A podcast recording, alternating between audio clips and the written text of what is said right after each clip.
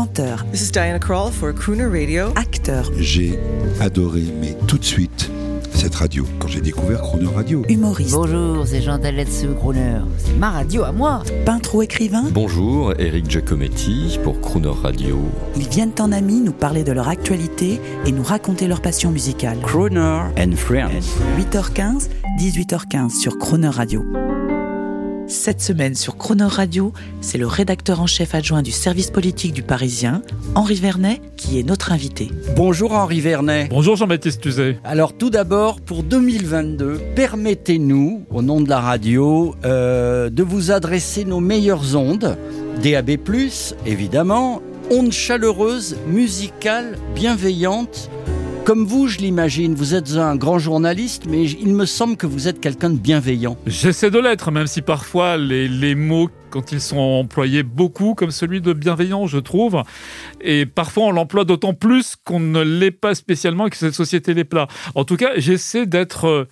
je sais pas comment on peut dire, peut-être un, un honnête homme, un honnête citoyen, Oui, vous au savez, sens au du- sens des humanistes. Des du- humanistes. Exactement. Ça, c'est une notion que j'aime bien. Eh bien, écoutez, on vous a choisi en tout cas, puis vous n'êtes pas n'importe qui quand même, rédacteur en chef adjoint du Parisien, homme de lettres. euh, votre roman nous a tous séduits. C'était une des lectures euh, des fêtes, et on vous a choisi pour parler parce que ça, on, on ne fait pas de politique sur Croner, vous l'avez compris, mais l'effervescence des élections, euh, la crainte du Covid qui se prolonge, et ce livre prémonitoire, coup d'État, écrit en 2018 sous le titre Article 36 et réédité, si j'ai bien compris, en livre de poche.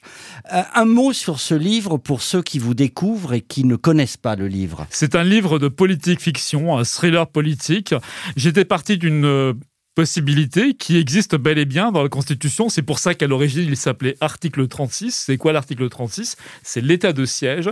C'est-à-dire que quand l'État se trouve un petit peu débordé, par des crises, que ce soit des crises d'attentats terroristes, que ce soit des crises qui mettent en péril, disons, l'unité, le bon fonctionnement des services, eh bien, l'article 36, c'est-à-dire l'état de siège, peut être décrété par le chef de l'État. Et ça, ça paraît très étonnant parce que c'est quand même une survivance, disons, de, de l'ancien régime.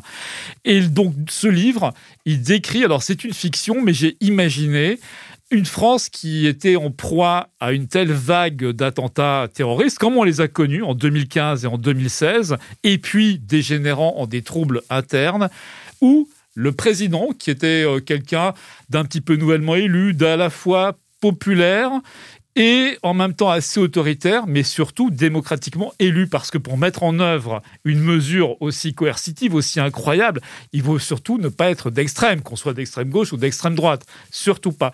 Et donc, le bouquin, il raconte ça, qu'est-ce qui se passerait si la France se retrouvait en état de siège, c'est-à-dire très concrètement, de quoi s'agirait-il? Eh bien, des militaires qui prennent les commandes, qui prennent les manettes.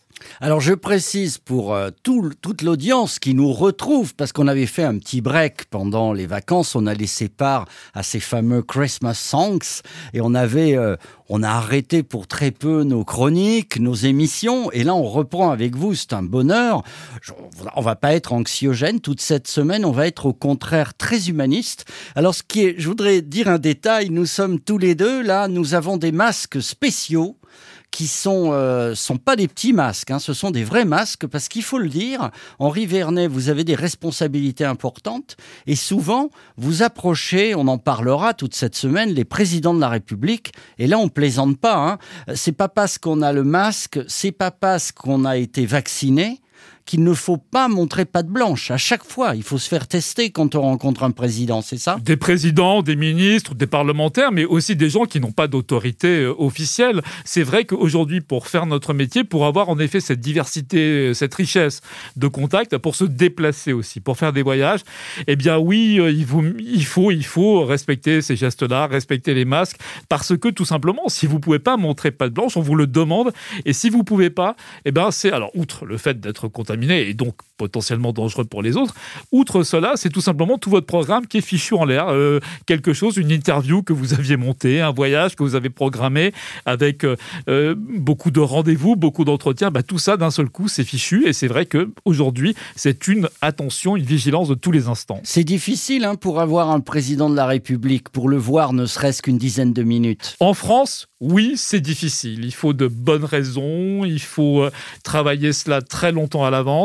Il y a des pays où c'est bien plus simple, où les plus hautes autorités sont facilement accessibles. Je pense par exemple bah, à toutes les démocraties scandinaves, à pas mal de pays voisins, où vous avez un accès aux gouvernants, aux dirigeants, ou également un pays. Moi, je me souviens d'avoir fait une interview de Shimon Peres. J'avais été assez, à l'époque, il était président de l'État d'Israël, et j'avais été surpris par, bah oui, cette espèce de facilité d'accès au palais présidentiel de Jérusalem.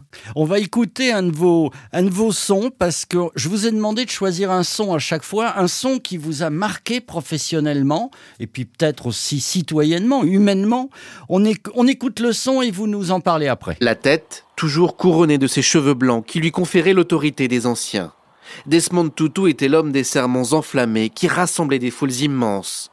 Apôtre de la non-violence, il a mené sa lutte contre l'apartheid armé de ses seuls discours et n'a cessé de manifester pour la libération des prisonniers politiques. Malgré la lourde et triste histoire des hommes qu'il a traversés, Desmond Tutu avait la foi, celle de pouvoir mettre un terme aux injustices. Un mot ou plusieurs, Henri Vernet, sur, euh, sur cette actualité qui vous a particulièrement touché le décès de Desmond Tutu, un homme qui s'était un prêtre qui s'était beaucoup battu contre l'apartheid. C'est ça, c'était vraiment une des figures historiques de l'abolition de la lutte contre la très longue lutte contre l'apartheid et son décès, cette nouvelle euh, triste, même si c'était un homme de, 90 ans, le parcours était tout à fait euh, euh, honorable et c'était un parcours, enfin même admirable, un parcours auprès de Nelson Mandela qui était évidemment lui le le, bâtisseur de cette nouvelle Afrique du Sud par son combat.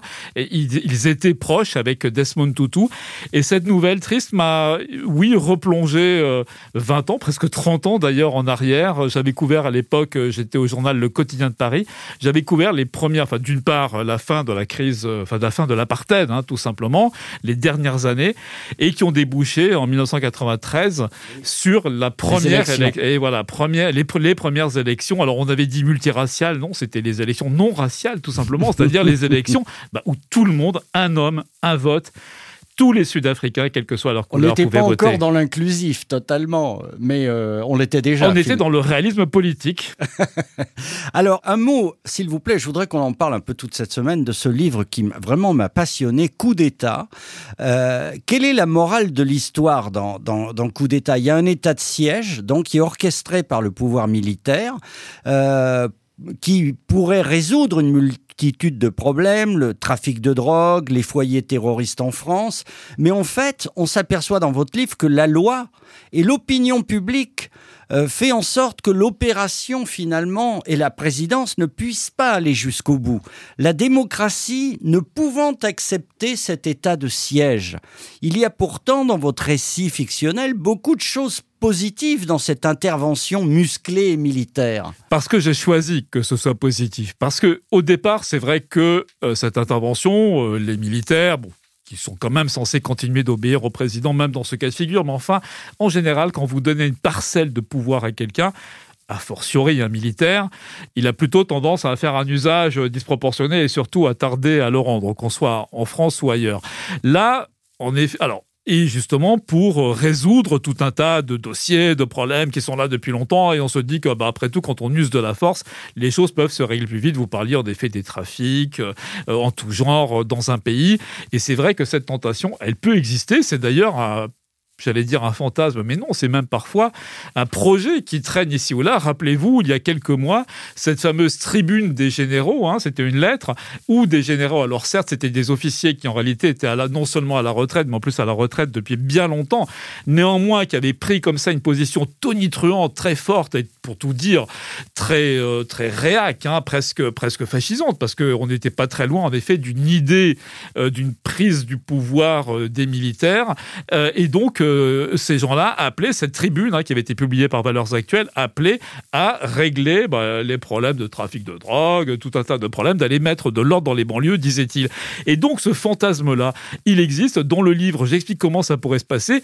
Et là, vous avez raison, où j'ai, alors, voulu être positif, en même temps, je ne suis pas dans la positive attitude systématique. Néanmoins, c'est vrai que ce livre, en gros, c'était un petit peu un concept, vous savez, de lanceur d'alerte. C'est-à-dire que ça montrait, parce que tout est, comme vous l'avez dit, hein, je vous en remercie, tout pourrait vraiment arriver parce que c'est tout est extrêmement documenté.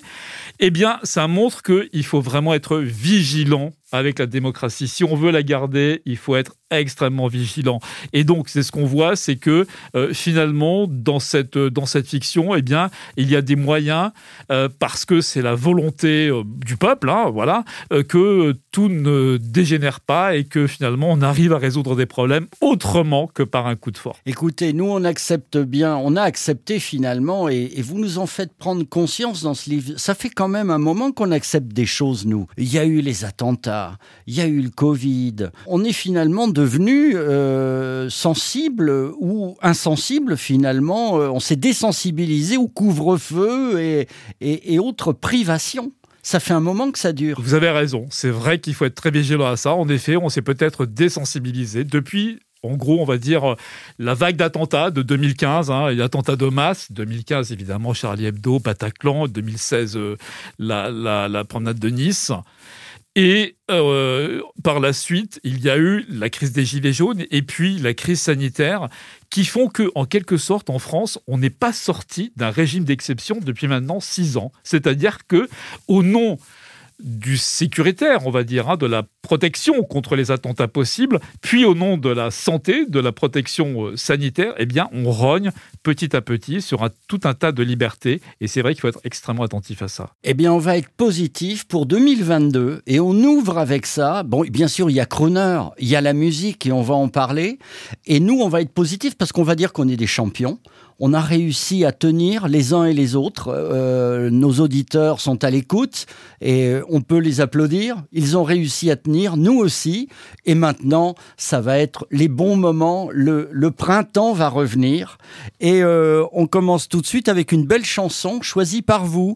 Alléluia. Alors, vous qui, allez souvent en Amérique, Jeff Buckley, un mot là-dessus. Eh bien, c'est un crooner, on peut dire, hein, des années 80, 90. C'était un jeune garçon très brillant. Son père était d'ailleurs lui-même même country folk, euh, crooner. Il a repris cette chanson de Leonard Cohen, euh, sans doute une des chansons les plus reprises dans le monde, Alléluia, qui est un hymne à la vie, mais aussi à toutes ses difficultés. Et ce malheureux euh, Jeff Buckley, vous savez, il fait partie de ce club des 27, c'est-à-dire de toutes ces stars de la musique, de la chanson qui sont mortes à 27 ans. Et lui-même, bah, c'est ce qui lui est malheureusement arrivé. Il se baignait un jour au bord du Mississippi et il s'est fait emporter. Il a disparu dans le fleuve, apparemment emporté par les remous de l'hélice, vous savez, d'un de ces bateaux qui remontent le Mississippi. Waouh Eh bien, écoutez, on vous dit à demain et je le rappelle, semaine positive. I heard there was a secret chord that David played and it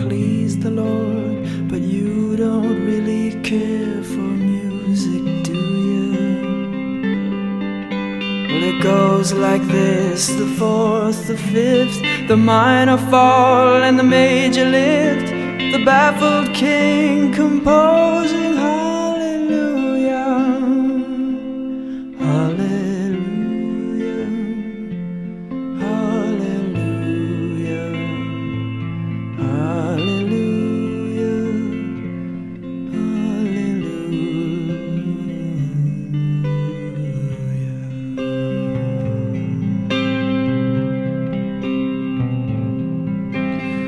faith was strong, but you needed proof. You saw her bathing on the roof, her beauty and the moonlight overthrew you. And she tied you to her kitchen chair, and she broke your throne, and she cut your hair, and from your lips she drew the hallelujah.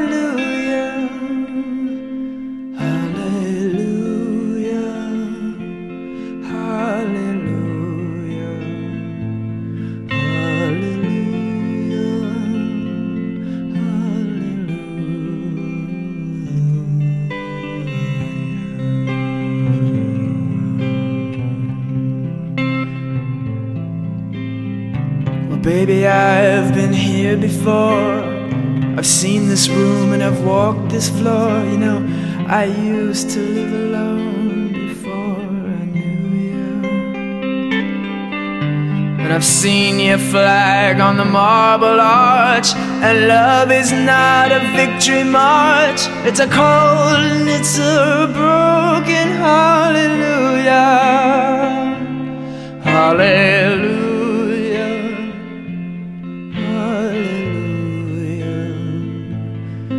Hallelujah. Hallelujah.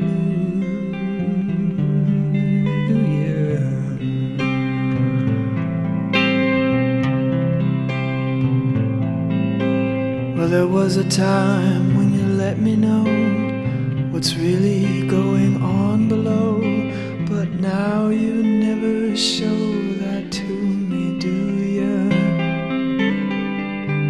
But remember when I moved in you, and the holy dove was moving too, and every breath we drew